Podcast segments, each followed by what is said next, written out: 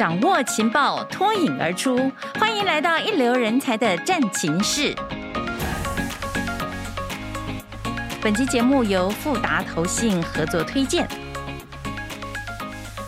嗨，朋友们，你好，我是人才战情室主持人彭云芳。嗯，今天我们来谈企业积极留才，不过职场的人才才更想要积极留才呢。什么意思呢？就是有人要留的是财富的财，当然企业要积极留的是人才的才。可是在，在呃从前我们看到很多呃，比方讲镜花水月那种泡沫式的发展哦，会造成后患无穷。我们最担心的事情就是再继续有一些企业。呃，大大量的发展之后呢，却伤害了地球，或者是伤害人类的做法，现代人其实还蛮避之唯恐不及的。所以，我们的焦点一直都会集中在永续。讲到人才的永续，讲到企业的永续等等，这些其实是一个良性的循环，会让整个企业都更有韧性。然后，企永续呢，又可以让人才愿意贡献自己的力量。跟企业携手前行，才追求更幸福的人生嘛。所以，我们今天要来谈呃这种永续的话题的话呢，邀请到的来宾就是富达投信投资策略分析部林少凯副总经理，跟我们一起来聊。副总您好，云芳好，各位听众朋友大家好，欢迎您。副总平时是从事这种投资策略分析，等于说。对整个市场的分析啦，还有管理一些财呃这个投信的产品，呃都涉入很深哦。对整个台湾的业务成长，一直都是呃这是您的专长，所以我想说，对于很多企业，你要怎么样去看的这些企业，可以给我们很多的建议了。所以我想先来谈讲到人才永续嘛哈，因为富达投信看起来对这个联合国永续发展目标 SDGs 里面呢。对于女性员工的职场环境提升这件事是相当重视。你们自己本身的董事会成员，我看到有百分之四十五是女性，对。然后全球的高阶主管女性又占了三分之一，嗯，可以说是在我们现在大家特别追求这种 DEI 的精神，就是多元、平等、共融方面，嗯，看得出来有相当大的努力。嗯，您跟我们谈一下富达投信在这个领域的。成就是什么？就是你们对追求这样子一个女性职场平等是什么样的态度？好，谢谢云芳哦。那其实刚刚云芳在刚开始提的的时候，其实有提到过，其实现阶段在整，尤其是在整个疫情过后，其实我们观察到，嗯、其实全球都面临到一个所谓人才流失的状况。是，也就是在这两三年的疫情当中，其实可能大家啊，针对疫情这样的冲击情况底下，可能身心俱疲啊。所以其实其实从之前比较年轻族群的说所谓的躺平政、哦、躺平这样的主义，是是到现在，其实我们看到市场上有一个所谓的大离职潮，那背后。甚至不离职，其实另外一个一个 turn 叫做所谓的安静离职，就是就算呢，他现在在现在的岗位上，他也采取一个比较被动的态度，消极的心情。对，所以其实我觉得，在整个疫情的冲击底下，嗯、那留住人才这件事情，其实对企业这个永续经营来讲，其实显得格外的重要。对，所以其实富达投信其实也是看到这一点，跟富达整个整个集团呢，在过去两年当中，其实就针对啊，我们在疫情期间怎么样帮助同仁，那以及在疫情过后，我们这样协助同仁，让同仁能够在工作跟生活之间能够取得一个比较好的一个平衡。这边其实我们做了非常非常多的努力。嗯，那最简单的一个政策，其实从整整个实际的政策来说的话，其实针对所有的员工，其实我们就提供了所谓的啊 dynamic working 这样所谓的动态工作这样的。一个、oh, 一个工作条件是，也就是说，其实每今天每一个员工都有权利跟自己的主管去讨论，他认为。对自己最好的工作状态的安排，嗯，可以每个人不一样。对，可以每个不一样。当然，到最后还是要啊，基于他工作的性质以及跟整个团队的配合，跟整个老老板的同意。但是，其实他是可以提出来这样的一个一个需求。也就是说，可能我今天啊，因为我早上可能需要照顾小孩，所以我希望我的工作时间可能是从早上十点开始。那可能到相对来讲，我的我下班时间就比较晚。嗯、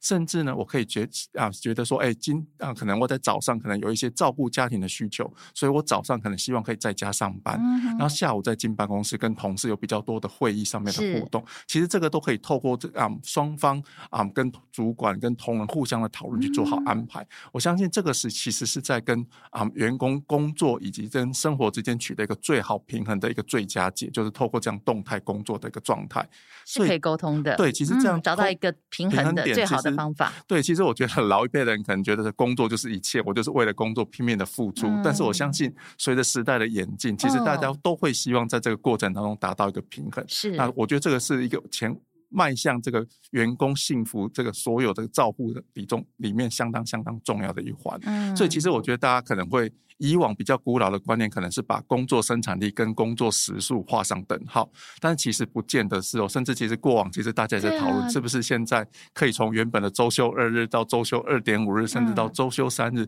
其实就是在这样的观念情况底下，大家会认为说，透过这个正啊。嗯员工自己的一个安排，其实相对来讲，也可以提升员工的工作满意，甚至进而提升他的工作绩效的表现。工作的效率其实并没有如先前多年前大家所预期的说，人看不到，然后这个工作成绩就表现不出来。其实并没有，而且反呃反而会让员工的这种幸福感。对，对这个企业的觉得这种光荣感，对哦，不断的提升呢。其实这个已经不是理论了，是在实际上，我们已经看到职场上正在发生这样的改变了。对，对那副总可不可以给我们一些 tip 啊？就是说，如果我们有很多的听众，他也很想在他的企业里面跟他的主管去沟通，可能也许有一些主管本来以为说，哎，现在已经疫情渐渐松绑了，大家该回来了哈，比较没有去考虑到这方面的弹性呢，可以提出吗？可以怎么样去沟通？对，我觉得其实，在工作的过程中，适度的跟主管建立这个所谓的信任。其实很多啊、嗯，主管跟员工之间可能在在过程当中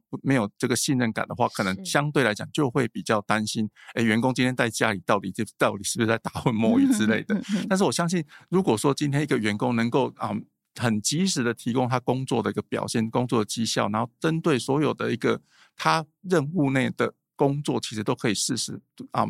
而且分得非常及时的完成的话，我相信他就可以相对来讲建立跟主管之间的一个默契。其实这个人不管在哪边，我相信主管都会相信说他是可以有所表现，而不会局限说，哎，你一定要在办公室这个场域。所以有一个先决条件，当然是我们做事情的态度，表现出对这个我工作职掌的负责。对，能够表现出负责任的话，能够告诉人家说：“你放心好了，你相信我，我可以做到的。”所以它其实是一个正向的循环。其实这在讲职场平等哦，其实是呃，不管是主管或者是员工本身，这种平等都是共同追求的一个目标啦。对，对，其实这跟呃。现在我们已经渐渐已经不把这个性别把它放在优先的任何条件，这个同样的这种所谓互信啊，以及沟通啦，这样的一个追求是大家都可以一起来的。不过在讲到女性，尤其是您所擅长的这个投资理财的部分，我看到富达投信已经连续三年进行一个调查，哎，这个很有意思哦，我们可以来聊一聊，听众朋友们，您听听看，您是不是这样的状况哦？或者说发现您周遭的台湾女性是不是都是这样子呢？因为台湾女性的经济独立。状况其实哦，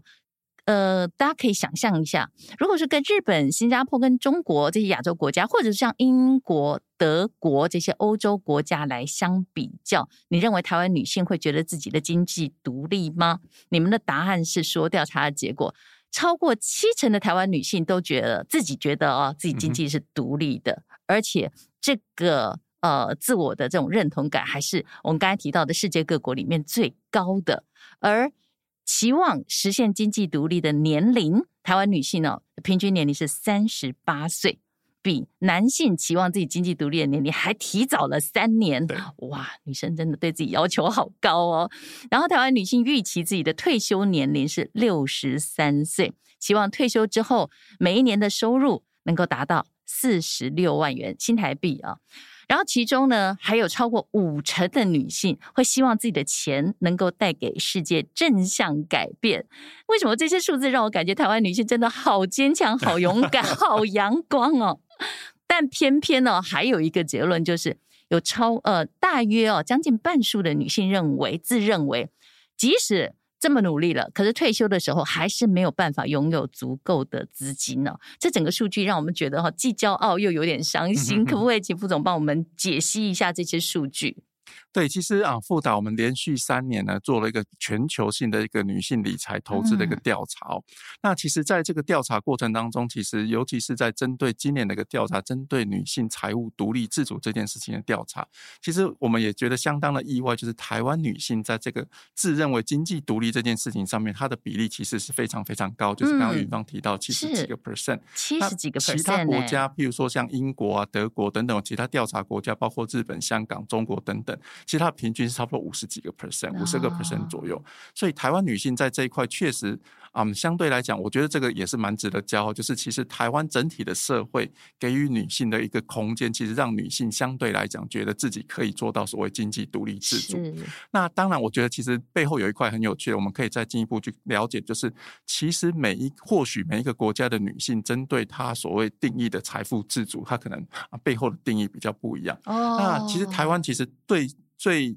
认为其实自己经济独立自主，最主要是因为啊、嗯，台湾的女性在收入部分来讲，她不依靠其他的人的指引。嗯，但是其实在这个调查里面，其实我们也观察到，却在女性有了这个部分的独立自主之后，但是同时间她对于未来相对来讲是比较没有安全感的。哦，对，也就是说，她虽然说现在有经济独立，但是未来面对她可能刚刚提到云芳提到，可能针对未来六十三岁计划退休，嗯，以及在退休之后，她希望有的至少的一个基本的。生活费的一个收入，他该怎么去达到这件事情？其实他相对来讲是比较没有安全感的。嗯，对，是不是也是规划的比较不足哦？对，真的很努力耶。我们看这种感觉，就是可能二十几岁开始一路工作，一路工作，可能到三十八岁已经是经济很独立的状态了。然后也相信一定有很好的，就比方讲存点钱啦，对家人的照顾，对孩子的照顾，对可能父母亲的照顾等等。然后期望六十三岁退休，可退休之后却觉得说我钱还是不够。对，其实我觉得有一部分确实，刚刚云芳提到，就是台湾啊，女性真的还蛮伟大，也蛮愿意付出的。其实背后有一个调查，其实有几几个数据很有趣。譬如说，诶，在疫情期间，在财务状况受到疫情冲击影响，其实女性是大于男性的。哦，那更有趣的是呢，当他说，诶，那这个部分。你啊、嗯，收入减少之后，你该怎么去应应这应应这个收入呢？嗯、其实大部分都愿意减少自己的开支。哦，但是尤其是在旅游部分的开支，但是对同样的调查，对男性来讲，哎、嗯，男性可能就减少小孩子的开支啊，所以这个其实是很有趣的现象，确实是啊、嗯，台湾女性在这部分其实确实都非常非常愿意付出。那尤其是有另外一个数字是说，哎，那有多少的女性是有已经在帮孩子做一个财务规划？可能将近有一半的女性，如果她有小孩子的话，他已经开始会帮小孩子做财务规划，但是相对应的数字在男性上来看的话，可能只有四十五个 percent 左右。相对他愿意付出的情况底下，那确实在啊、嗯、以一个复杂投信的角色，那怎么样帮女性做好她整体的一个财务规划跟一个理财上面的教育，其实更显得格外重要。嗯，那尤其是在过去三年的一个调查里面，其实我们也观察到，就是在理财的态度上面来看的话，其实女性相对来讲对风险的承受能力相对来讲比男性来的低，那我觉得这个也相对的合理，也就是说，女性在投资理财上面，相对她的采取的策略会是比较保守的一个策略，对，所以。因为女性相对来讲比较容易，比较采取保守策略，所以我们也相对来讲会建议女性在投资理财上面来看，一定要趁早。因为你透过时间的累积，虽然说就算你的一个投资策略相对来讲比较是啊保守的策略，可能它的一个波动度相对比较低，可是它的可可以预期的报酬可能没有像啊股票这十几二十个 percent。那但是透过一个细水长流的方式去做一个投资的一个规划跟投资的一个一个理财上面的一个经营来看的话，透过时间的累积，我相信其实相对应来讲也能够帮女性在整个退休年龄来到之前，可以做好自己的一个财务的规划等等，甚至有可能把退休年。龄再提早一点点，对，相对来讲有可能，对都是有可能的。对，因为我们看到你们这个数字里面呈现的哦，呃，希望实现经济独立的年龄是三十八岁嘛？那三十八岁才开始做这种退休规划，其实会不会有一点点晚呢？以现在的概念来讲，因为说实在，女性都靠自己啊。对，其实确实是会有点晚，但是其实我觉得里面我们也观察到，确实从不同的年龄层来看的话。之所以会到三十八岁，其实很多都会是因为刚刚提到，就是有家庭因素、有小孩因素，嗯、是，所以有点是卡在一个所谓的之前他常提的三明治族群。哦，对，所以可能所以在这个期间来看的话，可能他相对来讲会比较辛苦，所以相对来讲他比较没有这个余裕去做好财务的规划。嗯、可能到三十八岁、四十岁之后，整个家庭比较稳定，小孩子也比较稳定之后，才开始慢慢为自己做规划。嗯、但是这个时间可能相对来讲，他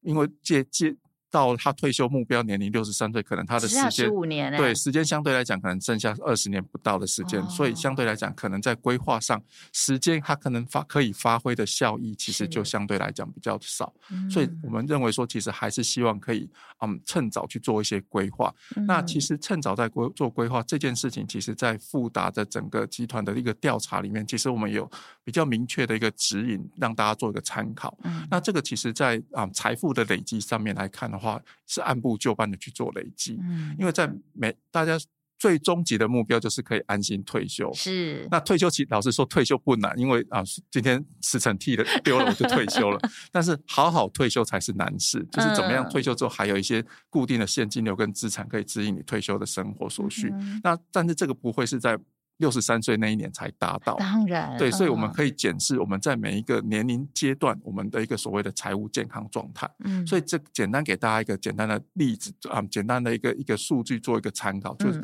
这个财务健康状态呢，可能在三十岁的时候是。可能你必须可以存下自己一年的年薪。哦，对，那到四十岁的时候可以存下三倍的年薪哦，到五十岁的时候可能可以存下六倍的年薪，大家可以以这个为基准去衡量一下自己在整体的一个财务健康状态，或者是在为退休规划这件事情上面，有没有达到这个相对应来讲一个一个一个阶段性的一个任务？这指的是当时的，就是比方讲的年薪，对，三十岁的时候是三十岁的年薪，的哦，五十岁的时候是五十岁的年薪的六倍，这样子的意思。嗯，了解。所以这个就是自己一个自我检视的方法。对对对。那如果说能够达到的话，在心情上是可以更安心度更高的。对。但如果说没有达到的话，那可能就是回过头来做一些检视，那是不是甚至在自己投资策略的规划上面，可能要重新去做一些规划跟了解？嗯，但是问题其实您刚才也提到，女生在理财态度上是比较保守的哦。那可是保守这件事情呢，要改成积极，积极常常会让让女性会联想到风险，对不对？对，嗯，所以在这个心态上是怎么样在？稍微有一点点天秤上的微调吗？嗯，其实也不见得是说积极就必须要去承担更多的风险。嗯、那有时候其实积极只是相对来讲更主动的去管理你的资产。哦、对，因为其实可能我们观察到，可能女性比较多，嗯、可能是透过保险，那或者甚至透过定存的方式去管理她的一个财富。嗯、那我相信说，哎，那稍微积极一点，可能就是选择，譬如说像基金。之类的一个投资工具，嗯嗯、那基金这个投资工具其实它有很多不同的风险属性，那可以相对选择一个风险属性比较偏低、波动度比较偏低的一个一个投资策略，那让它在长期之间也可以累达到累积资产的这样的一个效果，嗯、那也不会承受太多的一个风险。是啊，其实我们常常在讲到很多这个全球的永续啦，或者企业的永续啊，其实我们所有这个坚强的台湾女性们，然后也要为自己的财富永续好好的来规划、疼爱自己一下，因为。真的，呃，从这些数据看起来，真的是对于家庭的付出哦，不管是自己的原生家庭或自己组的小家庭呢，其实台湾女性真的都很努力，对，充满了韧性呢。但是我们要追求幸福的人生呢，不是短暂的眼前而已，我们要看得长长久久，对不对？不过我们也看到，即便我们女性呢，对自己的这个呃期待很高，可是，在整个台湾社会来讲，逐年在进步，但是进步的还不够的，就是哦，我们虽然作为台湾劳动里面非常坚强的一半呢，嗯、可是，在相同的人力条件下，很多统计数字却显示，女性的工时还是比男性长，嗯、工资同样状况之下之下，也还是比男性要低一点。所以，呃，像我们富达投信在跟许多企业在合作的时候，或者是你们富达投信公司本身呢，你们如何看待这种现象呢？有没有一些企业已经开始着手改善的一些例子，或者是你们自己公司里面又是怎么做吗？对，我相信富达投信跟整个富达集团针对女性的福利，甚至是在啊、嗯、整体性别的多元这件事情上，其实下了非常非常多的功夫。对，所以尤其如果说单纯提到女性的话，其实我们富达其实希望在。尤其我们设定了一个阶段性的目标，嗯、那我们希望希望在二零二四年可以达到说，我们的譬如说我们高阶主管里面可能有三分之一以上是女性，那甚至在董事会里面来看看的话，希望是有百分之四十五 percent 的一个董事会的成员可以、嗯、可以是以女性的代表，嗯、所以其实我们也设定了一些阶段性的目标，可以希望提升这个女性的一个啊在职场上面工作的一个能见度。现在已经很 close 了，是吗？对对对，现在可能啊目前来讲，可能在高阶主管的部分可能达到三成左右，但是我们希望可以再继续往上达到三。十五 percent 以上，往二分之一迈进。对，当然希望这个这个比例当然是越高越好。是对。那其实从啊所有这个所谓很多的调查的或者研究的结果显示哦，其实这个其实也回归到企业本身的一个经营的一个一个态度跟方针哦。其实很多的一个调查，其实我们都观察到，越重视。啊，多元性别或者是越重视女性福利这样的企业，其实它相对来讲，它的生产力其实确实会是相对是比较高的。嗯。所以其实这个也不是单纯都只是说，哎，好像做善事啊，或者喊喊口号，它确实会回归到企业本身的一个竞争力本身上面去做另外一个层次的一个呈现，成效的表现看得出来。对，对，所以这件事情其实也非常非常的重要，尤其是多元这件事情哦。对，所以其实非常有趣，就是啊，富达集团的一个总裁，其实 Ann Richards 其实其实有一些对内部员工的一个一个谈话里面，其实有提到一个非常有趣的一点，就尤其针对多元这件事情哦。其实包括多元族群融合这件事情，我们有设定四个工作的目标。哦，那第一个工作目标其实很简单，就是其实我们要让我们自己能够很公开的谈论这件事情。哦，对，有时候这个话题呢，大家都知道，但是又不敢去谈论它，其实就。不代表我们真的有正视这个、嗯、这样一个议题、哦，不要当做禁忌。对，不要当做这个话题好像是禁忌，我们要能够公开的去谈论这件事情哦。第二个是我们要能够自己承认，我们可能有一些潜意识的所谓的偏见、嗯，我们自己都不知道，我们也不是刻意的。甚至有很多女性自我也有，因为我们从生长在这个社会，对，其实对，对，有时候在需要不断的被教育。对，对，其实很有趣，就是哎，譬如说我们有做内部的教育训练，其实譬如说他就会。鼓励我们今天，比如说我们常常看到一个男同事，我们可能会问他说：“哎，那你周末跟女朋友去哪里？啊，或者跟老婆去哪里？”那看到一个女同事就会问说：“哎，那你周末是跟啊男朋友去哪里，或者是跟老公去哪里？”那其实我们潜意识里面，我们已经认定别人啊他的一个一个性别的一个取向。对，所以其实如果比这种比较中性的字眼，我们应该是用伴侣的方式去称呼，对，那会比较中性的字眼去看待。所以其实也就是为了化解我们潜意识里面的一个一些偏见，其实我们在一些语言上面确实必须要做出一些微调。嗯、那这个其实都必须要透过沟通跟训练的部分、哦。是是是，不要开口就问人家你老公老婆，或者是你孩子多大，或者这一类的问题。对对，其实大家在这件事情，在多元或者是啊这或者是族族群融合这件事情来讲，其实这个东西其实我们就是尽量从潜意识里面做自啊做一些啊内在的一个调整哦。嗯。那第三个其实就是啊要我们设定的指标要能够衡量。嗯。对，那就是刚刚提到，譬如说，哎，那我们希望可以改善女性在。啊，富达职场上面的一一个地位，或者是啊能见度的话，那其实我们就设定了，在二零二四年，我们可能在董事会里面的成员的比例啊，在高阶主管的比例，甚至在全球女性员工的占比，其实我们必须设立一个很明确的目标。嗯嗯。那在设立目标之后，下一步其实就刚刚您啊，于芳也提到，重点就是我们要采取什么样的行动计划去达到这样的目标。是。对，所以其实，在过程当中，其实啊，以内部来讲的话，其实更有趣的是，其实很多。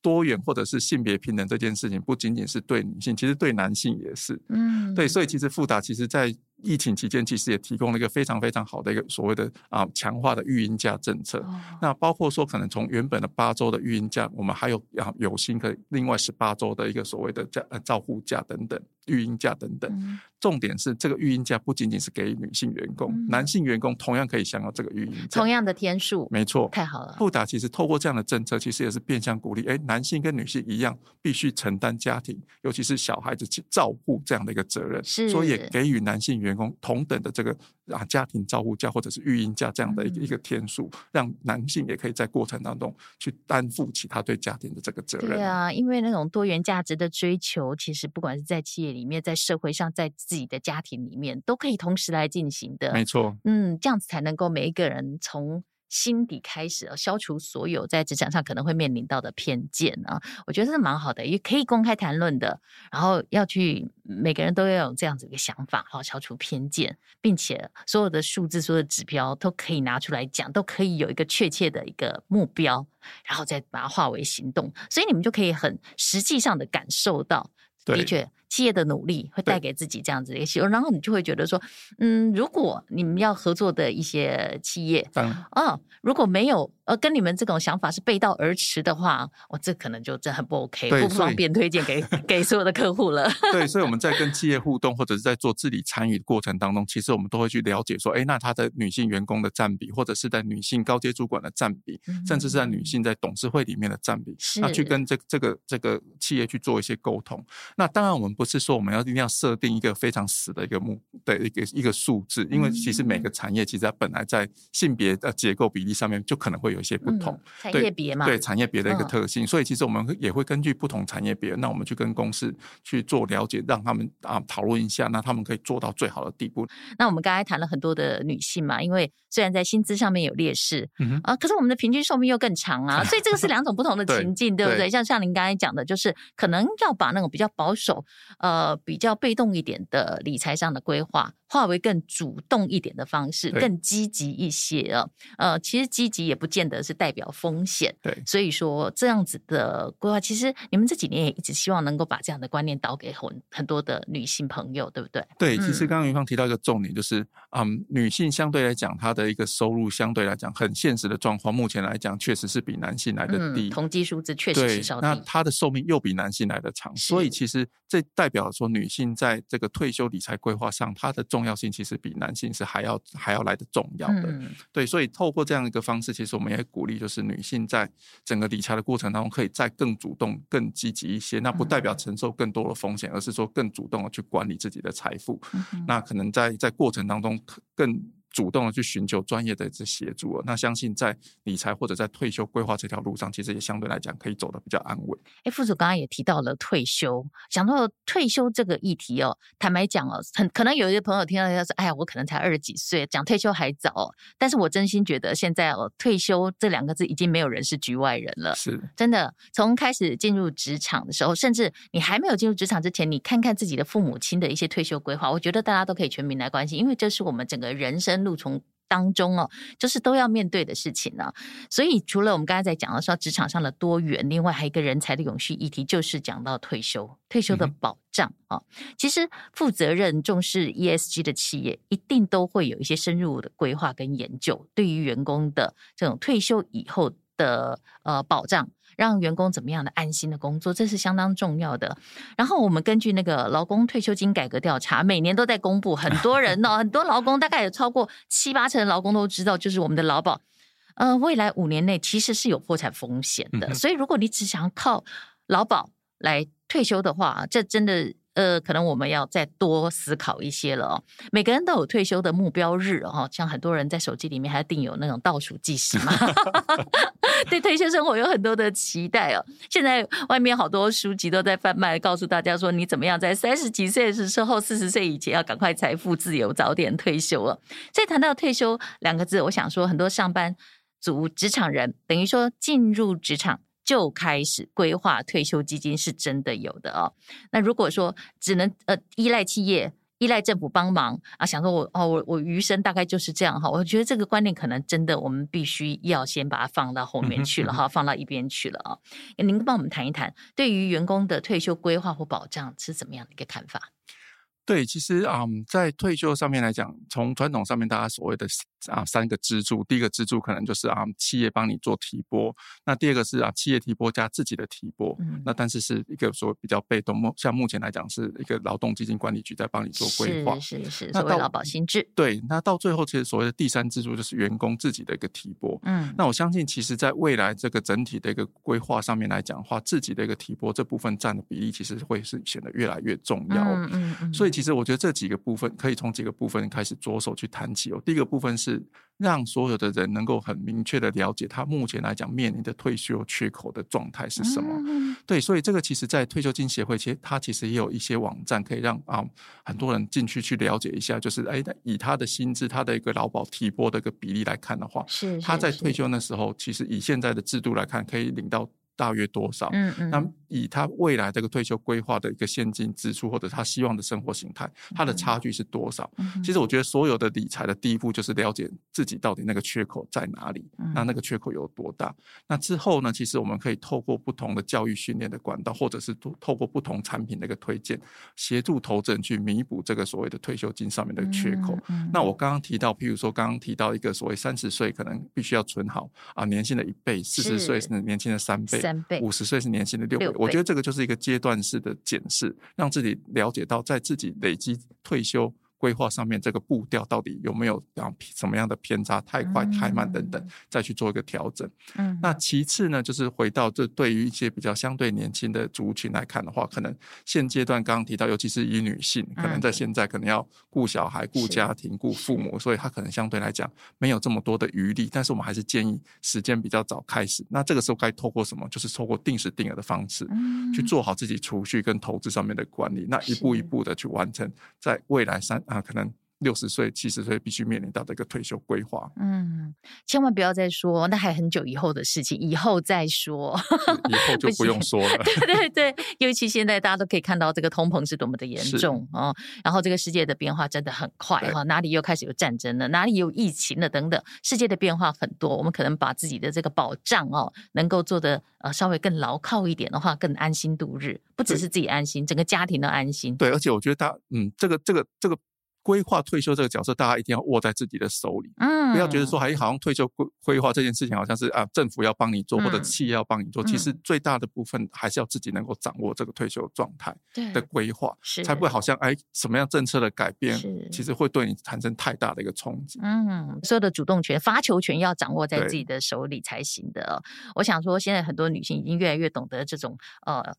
要化自己的劣势为优势了哦！一定要做更完整的规划。那那么呃，即便哦，比方讲说啊，月薪还不太高，对不对？呃，你可能存款可能不见得能存的很多，但是如果你的规划，其实是很在很到位的话，嗯，刚好在刀口上面的话，其实长远来讲，其实你的安全跟保障可能还更高一些。没错，嗯，对。但是也有我们现在您刚有提到退休缺口以及怎么弥补的问题啊，因为我们常常看到啊、呃，网络上面好多资料哈，都告诉我们就是说，你可能要存个什么上亿呀、啊，然后这动不动就是五千万、八千万这样子起跳，让很多人就都说我根本不可能存得到，那我。既然存不到的话，从现在就开始躺平了。所以是不是也有很多迷思哦？您帮我们破除一下好不好？规划自己退休后还可以有优质的生活品质，但是现在开始做要怎么样是其实是比较合理的，我可以期待的。对，其实我觉得。退休还是必须，第一个当然是按部就班。那第二个是，其实要了解自己退休的需求，嗯、那慢慢去规划那个保护网。嗯、我觉得退休其实是一个保建构一个保护网的概念。是。那这个保护网的概念，其实如果一一下子大家把期望放得太高，就是哎，我退休之后可能三不五时我要去一趟日本，那三不五时又去一趟欧洲旅游，再买个包回来。其实我觉得那个其实大家光想都觉得不可能。那其实就像刚刚云芳提到，那就不如现在就去买，就现在就躺平就好。对，所以我觉得是慢慢去建立好自己未来这个退休的防护网的概念。所以从最基本的开始，大家会要去思考的是。如果说我未来退休生活可能退休六七十岁，其实年纪也大了，也吃不了那么多，可能也不需要这么多享额外的享受的话，那最基本的生活的开支会是在那个那个那个开支的水准会在哪里？大家可能有一个底，那先把这一块底想办法去把它建构起来，可能透过啊刚刚提到的一个一个劳保劳退的机制，再加上自己的一个一个啊规划，可以先把这一块弥补起来。那其次在。有了这个基本的生活保障的规划之后，大家另外一个要去思考的是，退休不仅仅是面临所谓的啊生活上面开支的一个风险，嗯、其实退休其实面临另外一个风险是长寿的风险。长寿的风险听起来是很吊诡。对，所以其实如果在退休之后，可能原本你规划可能啊二三十年的一个一个资金没有问题，但是哎。嗯未来可能不小心又活到四对，医疗太发达，其实大家的寿命一一路往后延长的话，那你怎么再去规划那个多出来的时间，以及未来在过程当中，可能你必须要啊，在医疗上面的一个指引，所以这个又是另外层次的保障保护网的建立，不能让钱花完了以后，结果命还在，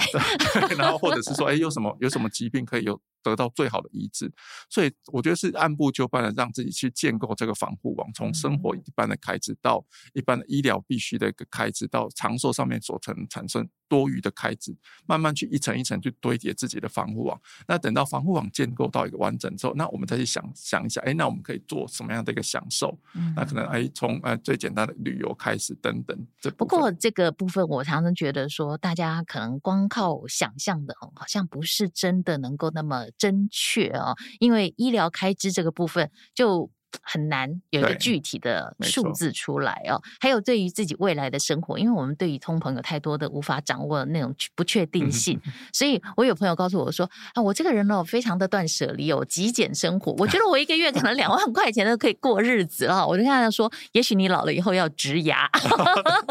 对，就是医疗开支。你不可能你现在完全想象不到，就是在你还年轻还健康的时候，你想象不到的一些一些开支啊。所以其实有很多时候，我们其实需要依赖专业的规划。有时候我们可能自己光靠想象，认为自己未来退休应该怎么样怎么样就可以度日的时候哦，嗯，可能会缺掉很多块。对，可能这个其实透过一些保险的规划等等，那我们去了解说，哎，可能现阶段从从一些统计数字上去了解说，当啊年龄余命到哪一个程程度的时候，其实它相对来讲，它的整体开支的这个结构，其实我们都可以去啊多做一些了解。那了解之后，我们就看说，哎，那我们在未来退休规划上，在哪一个啊、嗯、支应上面还有一些缺口的话，我们那我们就是往那边去做一个规划，去把那个安全网给建构起来。是我们刚刚从人才哦聊到这个退休哦，其实这个都是跟永续相关的，而事实上，富达投信也一直在强调一种永续的投资。其实我觉得永续投资这概念也是相当有意思。今天难得可以请到副总来跟我们好好聊一聊啊，因为往往我们。在讲到说永续投资，我们都愿意哦，消费者啦，很多投资人哦，都很愿意呃支持永续的企业。可是到底怎么样是真正的永续企业？我的意思是说，自己喊自己口号，我是永续企业，不见得是真的永续企业。因为我们现在都听说有很多企业其实用包装的，比方讲漂了绿外衣的，对不对？看起来是绿色企业的哦，啊，真正的运作啊，我们可能真的不知道背后是什么样子哦。另外还有一种情况就是说。他强调他是就是等于说高举着永续大旗的意思哦，哇，有非常美好的这种高理想的目标，超越业界的。可是实际上呢，嗯，有现在许多的永续企业还是让人觉得充满了高风险。这些哦，就是呃一般投资人 不太能够理解的哦。事实上，这种反而会成为永续道路发展的这种绊脚石的。我们要怎么样能够真正的认清？怎么样去避险？其实刚刚云上提到一个重点呢，就是当啊、嗯、我们投富达投信或者是啊整个资产管理业在面临这个所谓的永续投资的时候，其实也会想也会思考这个问题，就是哎，那到底什么样的企业我们称呼它为永续？嗯，那就以富达的观点来看的话，永续投资其实我们希望找到两种企业，是。一种企业呢，是它现在已经执行的永续执行的很好，嗯，对，那我们就去找到这样的企业，那给予它啊。嗯投资，那相对来讲，投资就等于是鼓励他从啊在永续上面去做的更好，是因为他资金成本可以降低等等，那可能是一个正向的循环的。他在永续方向已经成熟了，对，对哦，那这是一个企业我们可以啊发掘去投资的。对，那另外一个企业其实是他现在永续并不是做的很好，嗯，但是他有这个意图，他希望可以让自己公司企业的经营可以更永续。那我们也必须找到这样的企业，那投注资金，那协助他去做更好的改善。嗯，但是你要分辨。对，所以关键是在于说，因为富达想到我们要分辨这两个企业，其实不是简单的事情，我们没有办法把这件事情的决定权交给第三方机构。嗯嗯嗯，所以这个也是为什么富达从二零一九年就建构了自己的个永续投资的一个分析评估方法。哦，那透过这个分析评估方法，我们可以很深入的去跟每一个企业去做了解，去做访谈，去了解他们现在这个永续的一个经营或执行的方式，以及他们未对面对未来的一个社会的变化。环境的变化或者公司治理的变化，嗯、他们要做出什么样的因应？嗯、透过这种很实际的访谈，其实我们才能够真正的了解这个企业，它在永续这件上这件事情上面是不是真的有用心用力的去执行。你们那个分析评估方法必须要非常的详细。非常的全面。对，那这个过程当中，其实我们透过第一个刚刚提到一个关键的重点，就是我们必须实地的去跟公司去做访谈。哦。透过我们分析人员去跟公司实际的访谈，譬如说富达，我们一年有一万六千多场次的一个公司拜访。哇。也就是每十分钟就有一场公司拜访。对。哇。透过这种公司拜访，其实我们更能够实际去了解这公司的营运的一个状况。嗯。那从这个过程当中，我们了解到公司。第一个表现好的，我们予以鼓励；表现不好的，如果这个公司愿意改善，我们协助他去做改善。协助，嗯，对。那其实这样可以避免掉刚刚啊云芳提到一个很重、很很重要的一个点，就是漂绿哦。嗯。那因为如果说我们单纯只透过一个所谓的第三方评估报告，或者是透过，因为第三方评估报告不是说不好，而是说他们啊，因为在大量的一个评评估的资料过程当中，嗯、他们都是采采取的一个所谓的公开揭露资讯上面的一个一个一个分析。是那很多公开资讯揭露上面来讲，数字其实它背后的一个一个原因跟背后的逻辑，其实有很大的一个。啊，内容其实我们是可以再去深究的。嗯，对，譬如说今天可能有一间公司，它的碳排可能在某一个年度出现大幅度的降低。哦，那我们可能就从数字上来看的话，我们可以觉得，哎，那这间公司是不是在碳排部分做出很大的改善？但是我们分析师可以进去这个公司了解说，哎，其实它并没有，只是它污染最严重的那个工厂刚好在今年岁修。所以造成它碳排明显的下滑。哦，这个不行，这个不对，但是这并对这个 并并不是实际的去进行什么样的改善。哦、所以我们分析就知道说，一年的一个碳排放的减少，并不能代表这间公司有什么样的改善的计划。哦、对，所以透过这样的研究的方式，实地的访查，我们可以更了解这间公司，尤其是在每一个数字的背后，它的一个代表的含义，其实我们可以更清楚的去理解。难怪你们一年要一万六千多次的拜访。对，这个其实从一万多次的拜访到两万多次的拜访，其实关键就是在于说，哎，怎么样透过这种拜访去了解更多的一个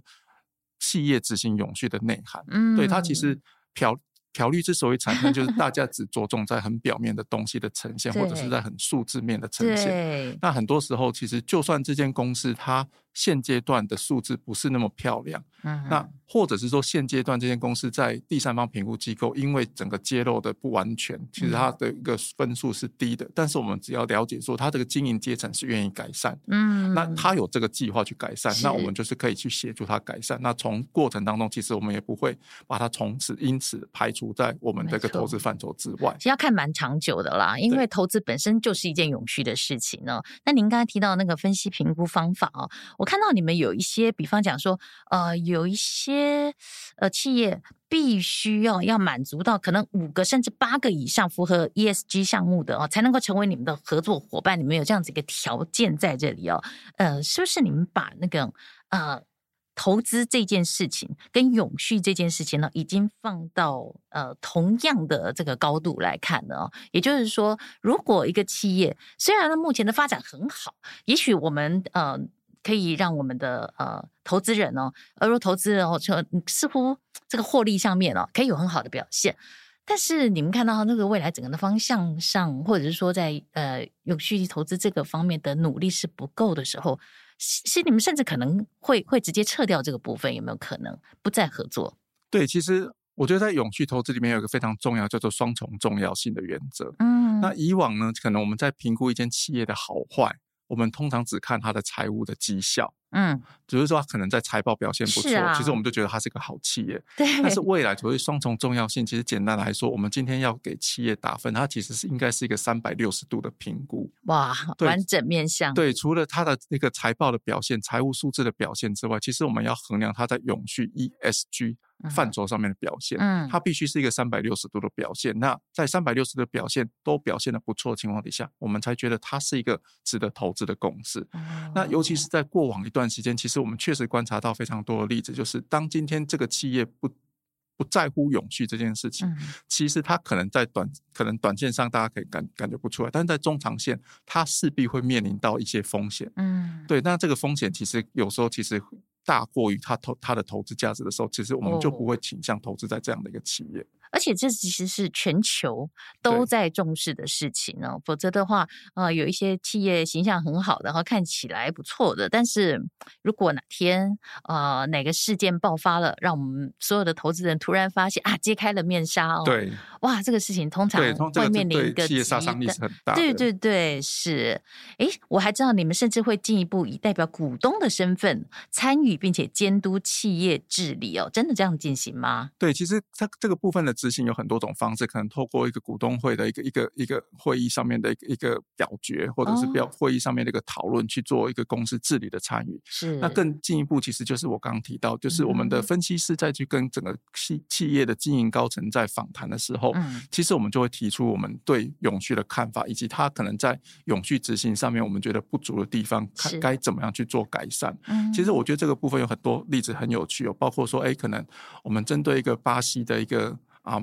一个所谓的自治的，嗯，纸浆的业者。哦，那其实纸浆的业者其实他可能啊必须种很多树，然后去符合他这个纸浆原物料需求的、嗯、的一一个一个需需要。嗯、那但是在过程当中，其实我们就会跟这间企业去做讨论，说，哎，那你在种植的过程当中，你在砍伐的过程当中，你有没有着重视到所谓的生物多样性？嗯，因为他可能在大规模的种植，可能都种单一的物种哦，方便它的采采集等等。对，但是其实这样子其实就已经伤害了所谓的森林的本原本的这个生物多样性的结构。这种事情消费者不会知道，这个不会知道。但是其实在未来，其实我们相信这会是非常非常重要的课题，就是今天企业不能为了自己的营收表现而去伤害原本在大自然里面所具备的。生物多样性，因为到最后其实受到伤害的还会是人类自己。真的，对，所以其实从长远这二零五零年净零碳排这个角度去思考的话，嗯、那我们就会协助这个企业去关注这样的议题，那从而帮助他做出一个改善。